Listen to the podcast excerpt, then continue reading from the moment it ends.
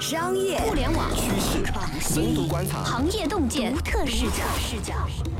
新商业观察，和你聊聊商业圈里的那些事儿。本节目由三十六氪高低传媒联合出品。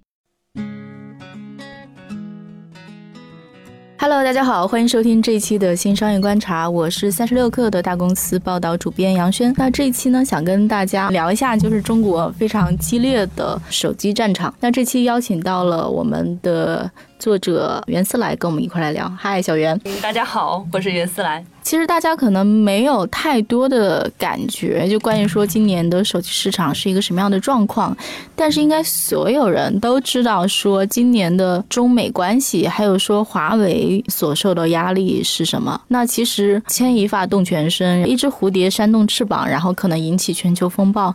今年中国手机市场真的是非常特殊的年份，这场危机的起因就是华为的危机。我觉得还是先从今年五月的，就是最。严重的这个危机来讲，因为其实前面就是有很多断断续续的，但是它有一个高潮，高潮其实是在今年五月，然后那个华为被美国列入了贸易管制的实体清单。那其实这个事儿意味着什么呢？意味着说，呃，那个 Google，嗯，比如说 Google 的安卓系统以及 Google 的很多服务，像什么 Google Map，然后 Gmail，然后这些东西。就是它都不向华为提供技术支持了，其实也不是 Google 想这样，但是美国政府已经把华为列进去了，那它就不能这样干。那这事儿意味着什么呢？意味着说，因为华为是一个华为手机，大概有一半的出货量都在海外，其实海外的用户还是非常高度的依赖，呃，安卓原生系统和 Google 提供的这些服务的。所以呢，就是很快就他他那个就是在海外市场遇到了巨大的危机。禁令发布后一周，日本的媒体报道说，华为在日本的那个市场份额就从百分之十五跌到了百分之五。然后那个就是同时，欧洲的两大运营商也都说他们在呃某些国家将不再跟华为手机合作。然后呢，同时，嗯，还有那个分析师说，那个华为的在意大利还有哪儿？英国和沙特阿拉伯。英国和沙特阿拉伯的出货量六月应该是跌了百分之八十。对。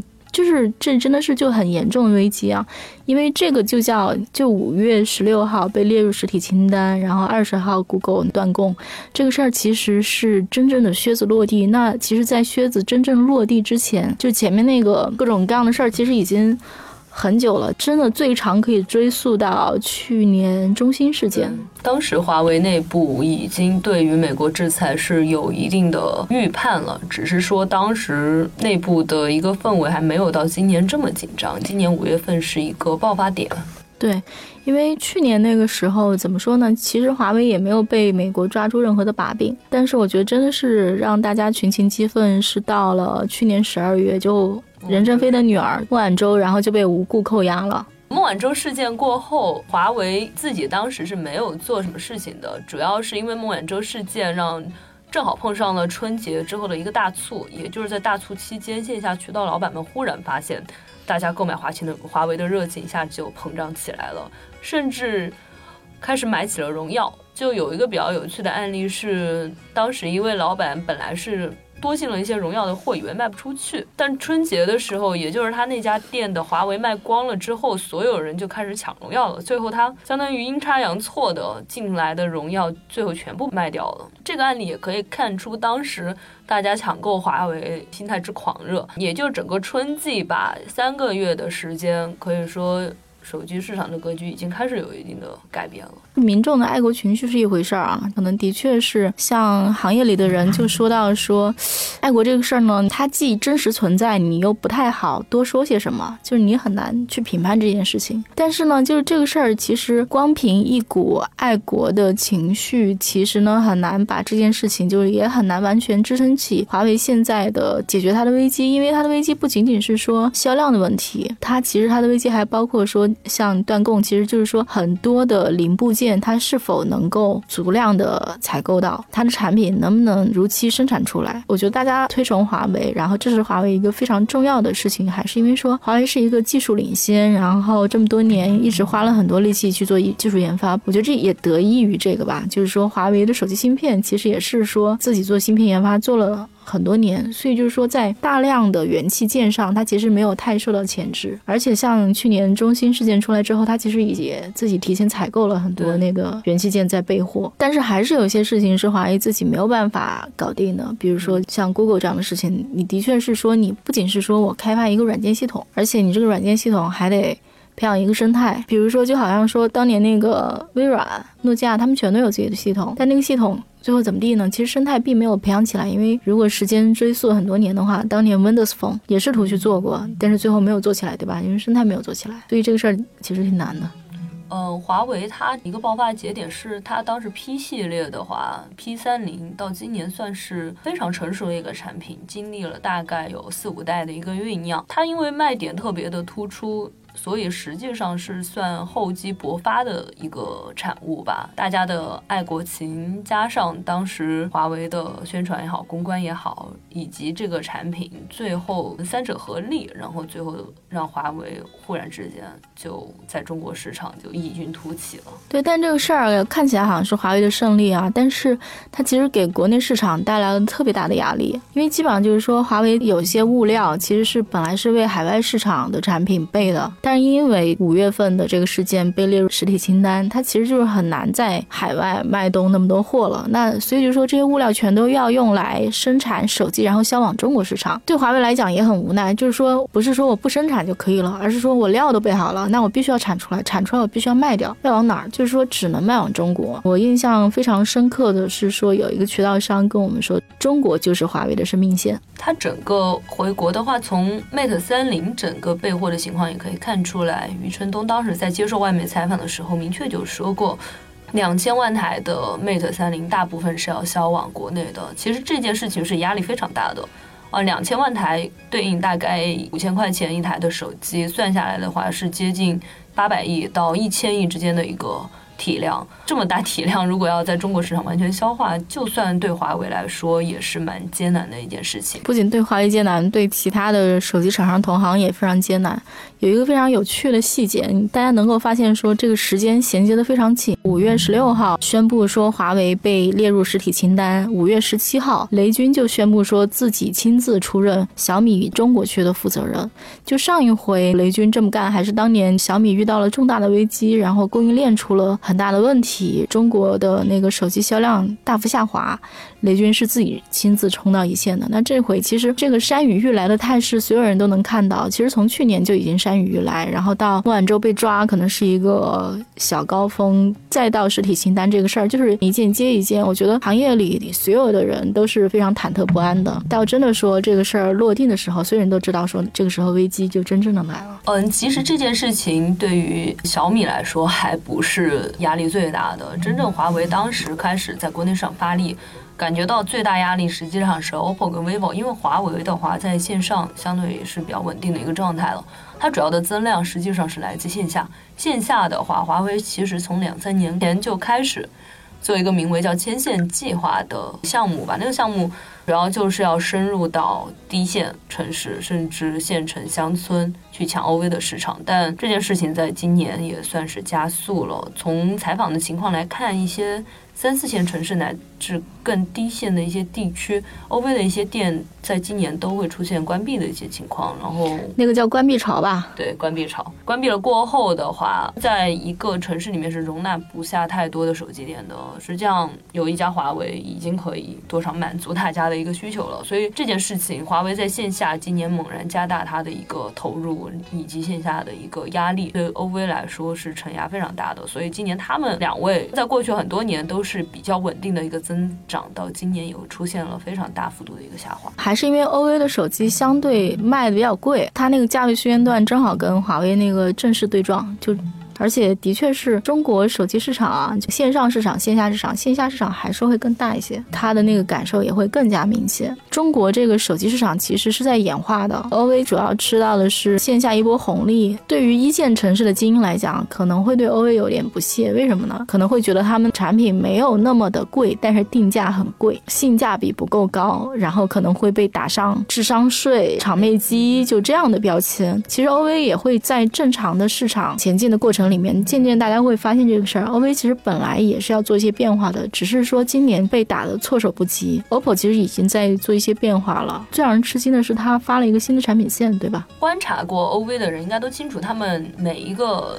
厂商都有自己的一个主要的产品线，vivo 是 X 系列，然后 OPPO 是 R 系列，已经连续出了十多款乃至二十款产品了。OPPO 今年把整个 R 系列砍掉，实际上是风险非常大的一个选择。如果砍掉这个产品线的话，它每年是大概有最顶峰的时候是有两千万的一个出货量，相当于要断掉这样一个臂膀。对于 OPPO 来说，成的话可能一个新的产品线会顶上去，不成的话，直接它整个销量会出现非常大幅度的一个下滑。vivo 在这。这一点上就相对要稳健一些，它的整个 X 系列还在按每年一款的速度，然后再出新机。OPPO 今年的 Reno 的话，跟它过去的 R 线是完全不同的一个定位。R 线过去一直都是以明星代言加线下促销加综艺冠名这三板斧。然后再做从高空往低空的一个推广。到今年 Reno 系列的话，可以看到明显风格的一个转变。到现在为止是没有请代言人的，而且没有冠名综艺。所以他是想省钱还是想往上走？他是想往上走，他想变得更加的国际化，变得更加的符合，说白了符合一二线城市年轻人的一个审美。嗯，对，其实就是说脱离开那个价高无脑的标签。对。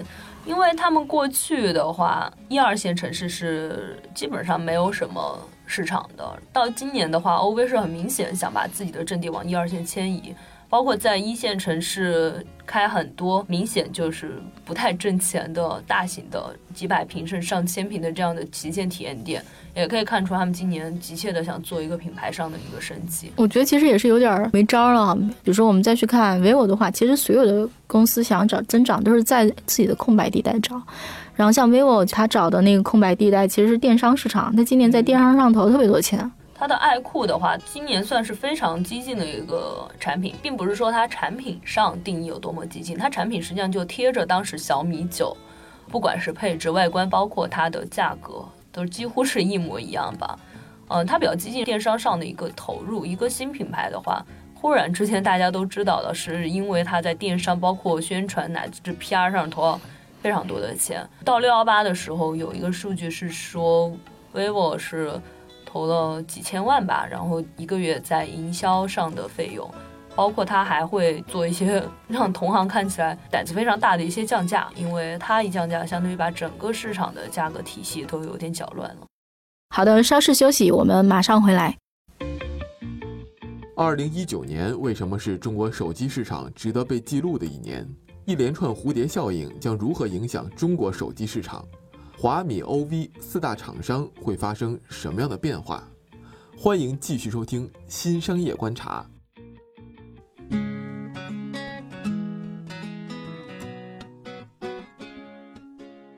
好的，欢迎回来继续收听这一期的新商业观察。这一次呢，我拉着小袁跟大家聊一下，二零一九年中国手机市场发生的变化大得超乎你的想象。对，其实就是说，当我的大本营受到攻击的时候，我该怎么办？我们去看 OV 这两家，那其实 OPPO 去做新的新产品，然后 vivo 去做线上市场，而且他们还也是有点被打的急了吧。这事儿有一个奇怪的效应啊，就是说，当 OV 着急的时候，其实这个事儿挤压到了小米，两家都在今年发了更多的千元机。当然，vivo 去做线上市场，这这事儿就更挤压小米了。然后应该是有人说过，说 OV 两家在千元机市场有一段时间内每个月都会挤掉小米一百万台的销售额，好像是小米 Redmi 的卢伟斌说的吧。到今年几月份的时候，然后 OV 两家在千元机的市场份额已经到了百分之六十到五十，这在以往是非常不可想象的嘛，因为大家对 OV 的印象都还是说你的手机会卖到三四千块钱。嗯，他们今年实际上小米承压还是非常大，尤其是在线上整个体量已经没有在有比较大的增长的时候，这样看来，小米的打法实际上是有一些问题的。我觉得也不是吧，这事儿感觉是一层压一层的。然后我觉得小米压到哪儿去了？小米特别搞笑，小米去压家电市场了。其实它的小米生态链以前可能更多还是合作共赢这个态势，但今年它基本上把所有的大家电、冰箱、洗衣机、空调都抓到自己手里，然后全自己做，这是小米要增长的方式。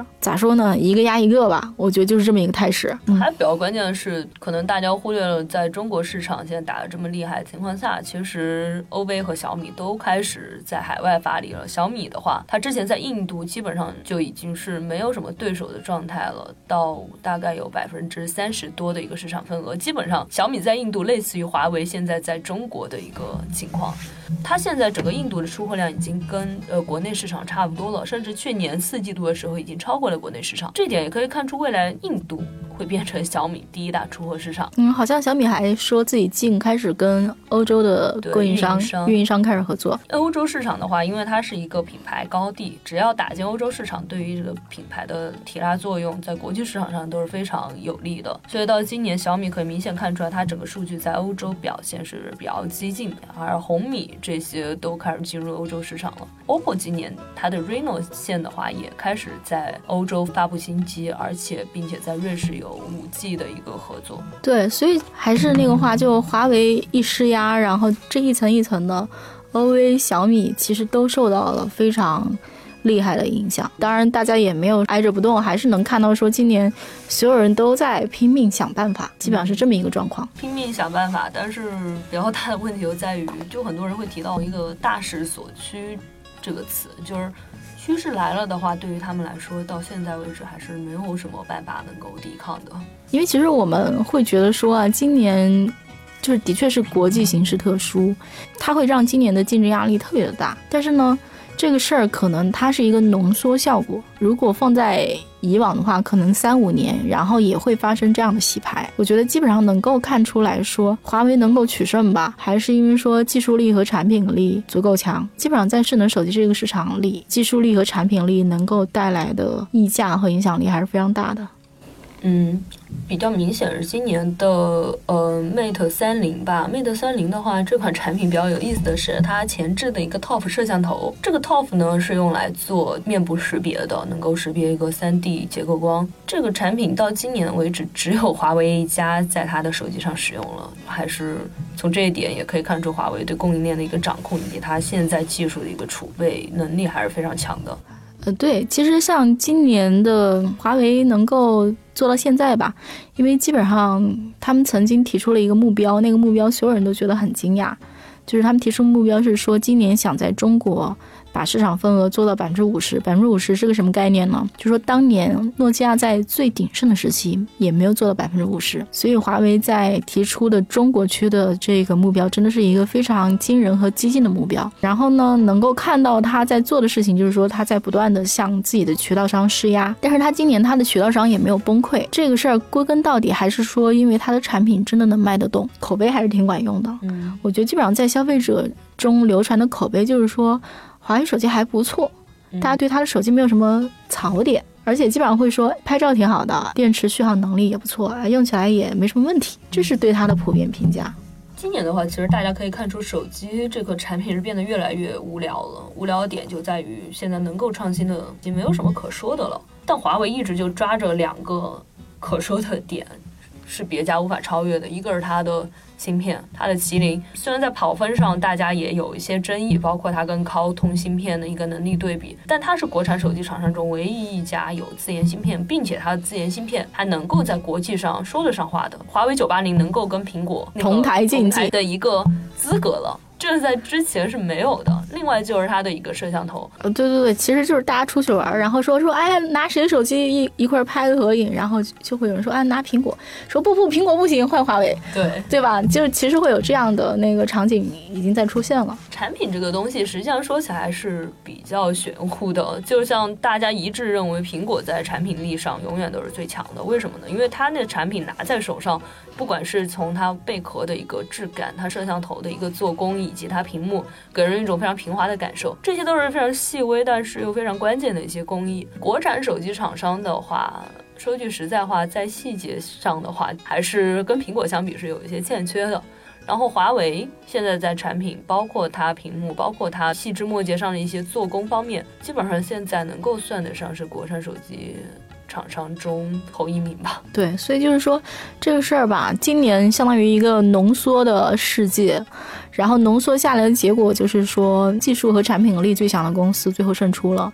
因为到今年三季度的时候，其实五月六月的时候，华为的状况还非常危急。然后他提出了说我去攻中国市场。到了今年三季度，华为其实自己公布了一个数据，说它的全球手机出货量同比去年增长了百分之二十多。这个真的是一个非常不容易的胜利啊！因为其实你在遭遇那么大的像 Google 断供，然后你在海外市场大幅下滑，就这么一个状况下，你还能整体比去年。多个百分之二几，这个非常不容易了。第一季度是百分之三，大盘在下滑；第二季度就到百分之六了，可以看出来整个下滑的势头是止不住了，它是一个趋势。当这个趋势出现过，华为是在逆势增增长，有百分之三十多的一个增速。在一个存量市场当中，华为的增加意味着就吃掉是别人的市场。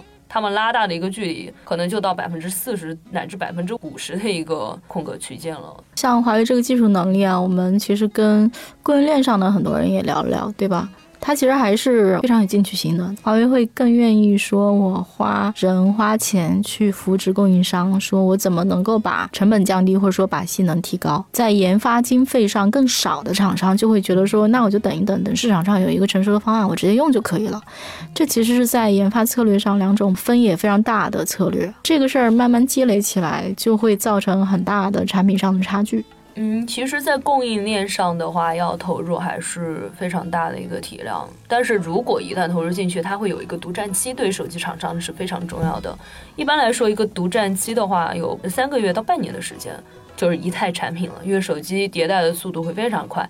比如华为当时它的那个 P 系列的话，它的那个摄像头就独家供应的，到现在其他厂商也没有拿到，这一点就为它产品加了非常多的分。第二可以看出，就是当时 vivo 做的屏下指纹也是独占了很长一段时间，让它的 X 二零还是 X 二一那一款产品，当时又成为当年的一个爆品。从这一点看出，如果在供应链上舍得投入，并且能够研有技术实力跟着供应链一块儿去改造的话。对手机厂商来说是非常关键的，并且可以让它在当前非常激烈竞争当中脱颖而出的。对，然后以华为最近发的 Mate 三零为例，产品副总裁好像说了一个数，说他们投入多少钱什么的。呃，以余承东的说法来说，他说他们是投了大概有四百亿吧。他说今年他们消费者客户端，然后对比来说的话，小米是五十多亿，基本上是非常大的之一的一个。OV 的话，基本上也就最多是百亿级的一个体量。嗯，这点可以 看出华为，华为还是有钱，经费上不缺，而且他们消费者业务端就有几万人，然后小米一个公司也就只有两万人左右，在人力上也是没有办法去相提并论的。对，这其实是很不一样的两种策略。华为的策略就是我高价、高技术、高研发投入，对吧？那其实到目前看来还是比较让人忧心的一个事情。我觉得有一个说法说的还挺有道理的。华为虽然就是到现在为止，我觉得真的这个就叫绝地反击，在一个市场的衰退期取得胜利，我觉得这个事儿不算是真正的胜利。这事儿就好像说，OK，联想在电脑市场上取得了全球第一的位置，但是电脑市场已经完蛋了，对吧？这事儿有多大意思呢？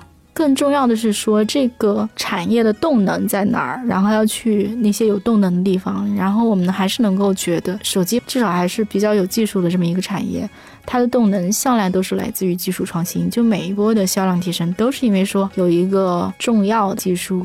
接下来大家一个关注点就是五 G，五 G 它会带来一个换机潮，大概在中国有你想十多亿的一个换机的一个体量，在全球就更不用说了。这也是为什么雷军在前不久的乌镇大会，人家都是清清淡淡的来，清清淡淡的走，雷军一直在卖力的吆喝他们的五 G 手机，对吧？甚至大家都认为说雷总你怎么？么跑到乌镇上去打广告不应该啊，太软了你这个。但是我觉得这可能就是，我觉得全行业都有这么一种心态吧，都是在等着五 G 来啊。因为的确是你在一个萎缩的市场里面待着很难受，然后可能所有人都在期待新的一波技术带来的市场提振。嗯。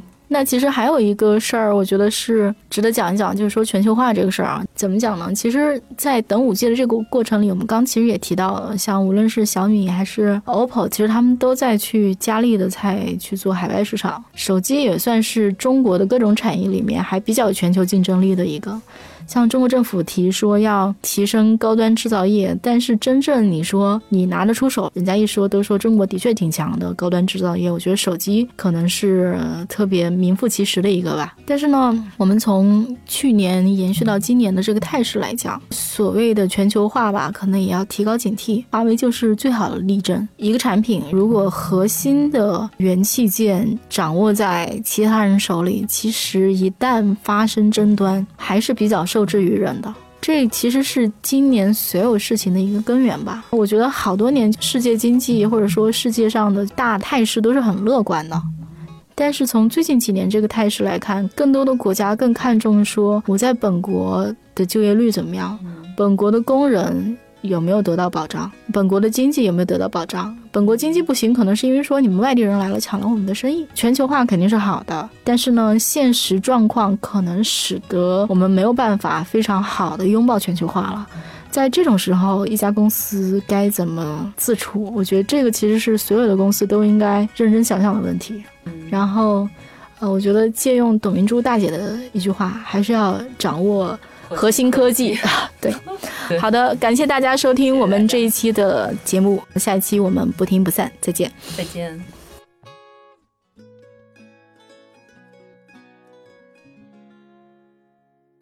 欢迎加入三十六课官方社群，添加微信 baby 三十六课 b a b y 三六 k r，获取独家商业资讯，听大咖讲风口，聊创业，和上万课友一起交流学习。